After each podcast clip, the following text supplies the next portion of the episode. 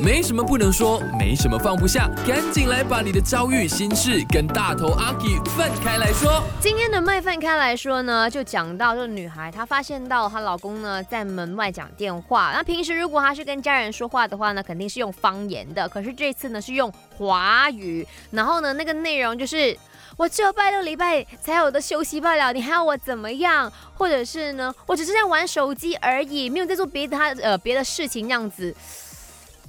明明你的太太就在就是门后面，这些内容你还会跟谁说呢？如果你讲，我用华语跟我同事朋友讲。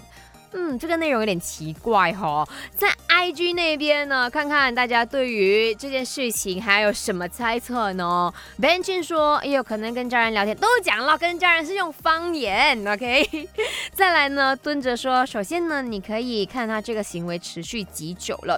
那如果你是用猜的话，那第一我们通常就会讲肯定有小三呐，有外遇了。第二的话呢，啊，说不定是他工作遇到一些困难。那第三也 maybe 他给你准备一些。惊喜，可是这样子猜真的很多余啦。OK，有什么你还是直接的敢敢问。